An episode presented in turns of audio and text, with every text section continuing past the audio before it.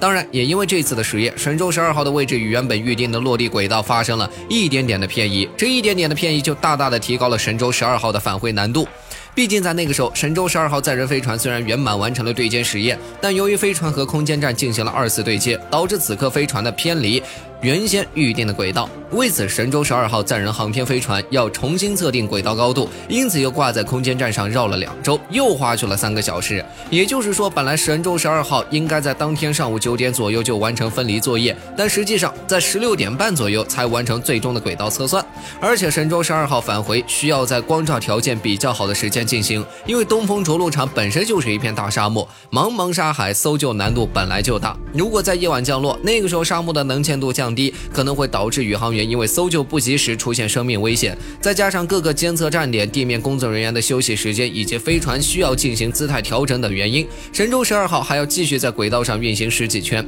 直到第二天中午的时候才能进入最佳着陆期。所以神舟十二号真正返航时间其实是在中午十二点四十三分。